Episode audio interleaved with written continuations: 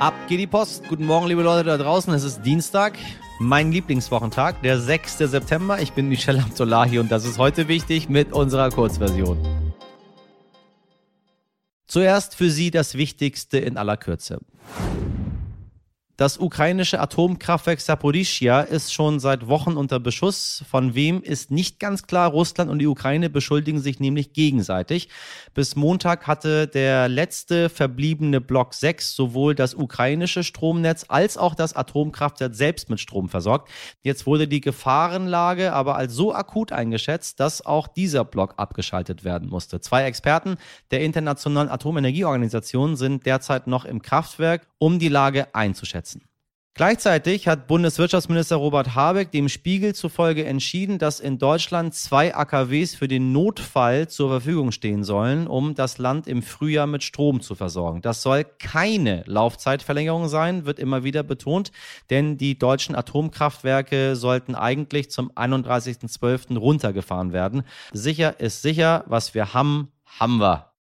Liz Truss folgt auf Boris Johnson und wird neue britische Premierministerin. Sie ist überzeugt, dass sie gemeinsam mit ihrer konservativen Partei von der Mehrheit der britischen Bevölkerung unterstützt wird und betont in Bezug auf die Parlamentswahl 2024 immer wieder, wir werden liefern. An diesem Morgen wird Truss offiziell von der Queen ernannt und ist damit nach Margaret Thatcher und Theresa May die dritte Frau an der britischen Regierungsspitze. Herzlichen Glückwunsch.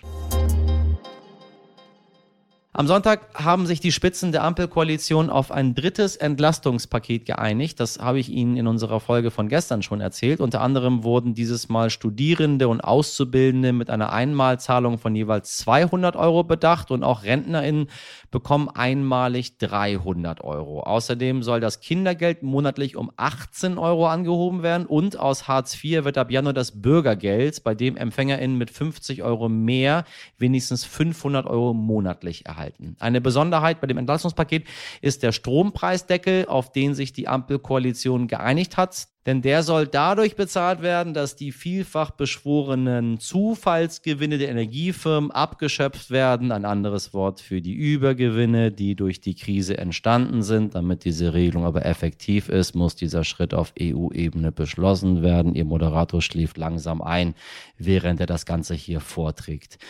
Das sind alles nur einige spektakuläre Beispiele der neuen Hilfen. Ich glaube, die 18 Euro monatlich Kindergeld werden sehr viele Familien so richtig entlasten. Das sind aktuell anderthalb Döner mehr im Monat. Ich glaube, davon kann man doch richtig gut leben. Ob das wirklich was bringt, sollte nicht ich entscheiden, liebe Leute. Deswegen habe ich gestern schon gefragt, seriös einschätzen kann das, glaube ich, nur der Sternpolitikchef Nico Fried.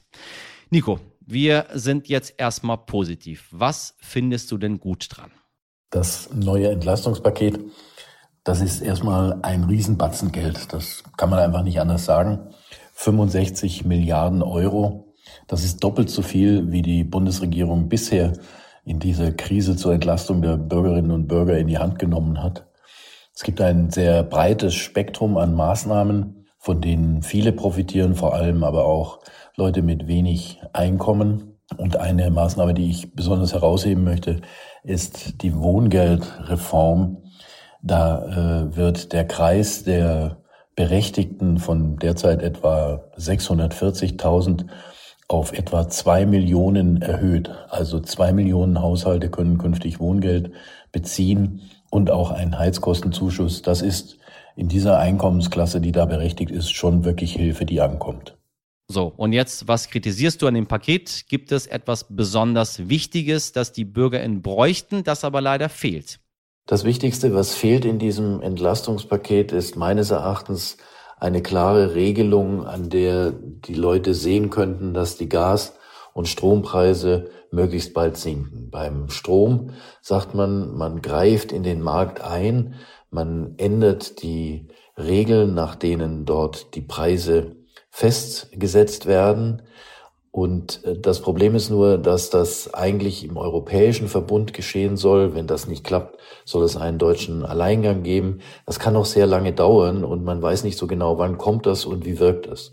Und beim Gaspreis ist es so, dass zwar jetzt eigentlich genug Gas da ist, der Preis aber immer noch sehr hoch ist Und nun soll eine Expertenkommission eingesetzt werden, die sich dafür etwas überlegen soll.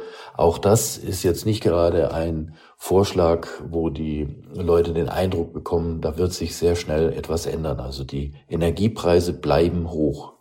Könntest du abschließend noch für uns einschätzen, wird das Entlastungspaket den Menschen wirklich helfen? Ja, ich glaube schon, dass dieses Entlastungspaket vielen Menschen helfen wird. Das kann eigentlich gar nicht anders sein bei 65 Milliarden Euro. Die Frage ist natürlich zum einen, bekommen es wirklich hauptsächlich die, die es auch brauchen, weil sie einfach wenig Geld zur Verfügung haben und unter den hohen Energiekosten und der Inflation besonders leiden. Ähm, und die zweite Frage ist, wird es reichen? Wir wissen ja noch nicht, ähm, wie sich der Herbst und der Winter entwickeln. Und äh, ich persönlich glaube, dass das noch nicht das letzte Wort war, sondern dass die Entwicklung so sein wird, dass wir vielleicht in einigen Wochen schon wahrscheinlich erst nach der Landtagswahl in Niedersachsen, wenn die Parteien auch nicht mehr so sehr auf den Wahlkampf schauen müssen, dass wir dann wieder eine ziemlich lange Sitzung haben werden, in der ein weiteres Entlastungspaket beschlossen wird. Also diese Frage, wie kann man den Menschen helfen, die wird uns noch eine ganze Zeit beschäftigen. Ich danke dir, Nico. Tja, so viel zu den Entlastungsmaßnahmen, aber wie sieht es allgemein mit unserer wirtschaftlichen Situation aus und wie geht's weiter? Kaum ein anderer kann das besser einordnen als der bekannte Wirtschaftsökonom Professor Marcel Fratscher. Marcel Fratscher ist der Präsident des Deutschen Instituts für Wirtschaftsforschung und Professor für Makroökonomie in Berlin. Und wenn sein Tag noch ein paar Stunden übrig hat, berät er das Bundeswirtschaftsministerium oder erklärt im Gespräch mit meinem Kollegen Dimitri Blinski, wie es Deutschland gerade so geht. Er sagt gleich übrigens auch, wieso er die Gasumlage für eine schlechte Idee hält und ab wann es für uns wirtschaftlich wieder ein wenig bergauf geht geht. Ein Lichtblick am Ende des Tunnels, auf jeden Fall eine fundierte Meinung, eine fundierte Analyse und nicht so ein bisschen, was ich so glaube, was am Ende des Tages bei rauskommt. Aber ich glaube, er glaubt gar nicht so viel anderes als ich. Herr Professor Fratscher, ich grüße Sie. Guten Morgen. Guten Morgen. Ja, ich bin 34 Jahre alt. Äh, für mich ging's bisher eigentlich immer nur voran. Jedes Jahr bisschen mehr Geld verdient. Die Kosten sind immer so gestiegen, sage ich mal, dass man das gut handeln konnte. Und ich hatte bisher immer so das Gefühl, ja, was soll schon passieren? Wir wohnen im Frieden und äh, die Wirtschaft wächst. Und nun muss man sich auf eine ganz neue Situation einstellen. Ähm, Inflation steigt, die Preise steigen, die Energiepreise natürlich auch besonders ist es das neue Normal jetzt auch für uns, sage ich mal, jüngere Generation? Müssen wir jetzt erstmal durch ein Tal der Entbehrungen? Wir müssen sicherlich in den kommenden Jahren durch ein großes Tal der Anpassung, der Transformation, ähm, jetzt mit der, mit der, mit dem Krieg natürlich auch von Entbehrungen. Ich glaube, wir werden uns auf eine andere Art von Krisen einstellen müssen. Also meine Sorge für die Zukunft ist, dass wir das Thema Klimaschutz, Klimawandel, ähm, Umweltschäden noch nicht auf dem Radar haben. Viele sagen, oh Pandemie und jetzt Krieg, realisieren aber nicht, dass äh, ja so schlimm diese beiden Krisen auch sind, äh, uns eigentlich ähm, ja mit dem Klimawandel eine Reihe von Krisen bevorsteht, also Naturkatastrophen. Wir kriegen es ja jetzt schon so ein bisschen mit, Überschwemmungen im Ahrtal, Nordrhein-Westfalen, äh, Waldbrände, äh, riesige Umweltschäden für die Landwirtschaft. Ähm, das hat ja auch wieder wirtschaftliche Implikationen für unsere Ernährung, für die Grundversorgung. Ähm, also die kurze Antwort ist, das, was wir im Augenblick erleben, wird hoffentlich ähm, nicht ewig andauern, sondern ich hoffe, dass wir das einigermaßen gut überwinden. Nur wir realisieren nicht, der Klimawandel äh, hat, das ist ein, eine Dauerkrise, die uns in den kommenden Jahrzehnten betreffen wird und das eher schlimmer als besser werden wird. Sie haben vor kurzem den Satz gesagt, wir laufen sehenden Augens in eine soziale Katastrophe. Äh, wie meinen Sie das und wie lässt sich das verhindern? Wir laufen in eine soziale Katastrophe in dieser Krise. Und Sie haben es ja am Anfang angesprochen. Sie haben in der Vergangenheit das Gefühl gehabt, als 34-Jähriger, oh, es läuft, ähm, meine, mein Lohn, mein Einkommen, das nimmt zu. Äh, Lebenshaltungskosten bleiben einigermaßen gleich. Klar, ein paar Dinge werden teurer wie Wohnen, aber andere Dinge werden günstiger. Und jetzt auf einmal haben wir diesen, diesen, diese Inflation, diesen Preisschock des Energie sich verdreifacht, vervierfacht von den Kosten, Lebensmittel werden teurer ähm, und mein, mein, mein, meine Löhne, meine Einkommen kommen nicht hinterher. das ist erstmal positiv ausgedrückt, dass das Gute ist, dass wir einen sehr starken Sozialstaat haben. Das muss man auch anerkennen. Ja, also unser Sozialstaat bietet uns viel Schutz ähm, gegen Krankheit, ähm, gegen Arbeitslosigkeit, ähm, gibt uns eine Rente im Alter, egal wie viel wir jetzt gearbeitet haben. Klar, das kann man sagen, reicht vorne und hinten nicht, das ist richtig, aber wir haben eine hohe Absicherung. Und jetzt realisieren viele auf einmal, oh, ähm, der Staat sichert mich ja gar nicht ab. Jetzt bin ich auf mich alleine gestellt. Und das ist für viele ein Schock. Ähm, und wir realisieren eben, 40 Prozent der Deutschen beispielsweise haben keine Rücklagen, haben keine Ersparnisse. Die können nicht sagen, ähm, ich nehme das mal aus meinem Ersparten, diese 300, 400 Euro extra Kosten im Monat und alles ist gut. Und dann warte ich mal zwei Jahre und dann ist es hoffentlich wieder gut. 40 äh, Prozent, also 40 Prozent, das muss man sich mal vor Augen führen, können das nicht.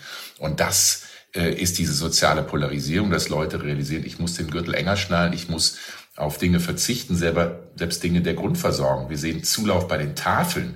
Wir sehen Überschuldung der Menschen, weil sie sagen, ich muss mehr Geld leihen, damit ich über die Runden komme. Und das ist dramatisch und ich glaube, das sehen im Augenblick nicht viele und das macht mir große Sorge.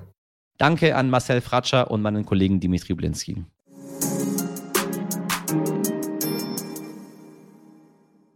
Wirtschaft, Wirtschaft, Wirtschaft, davon waren wir voll heute, aber da kann man noch immer was dazulernen, finde ich zumindest.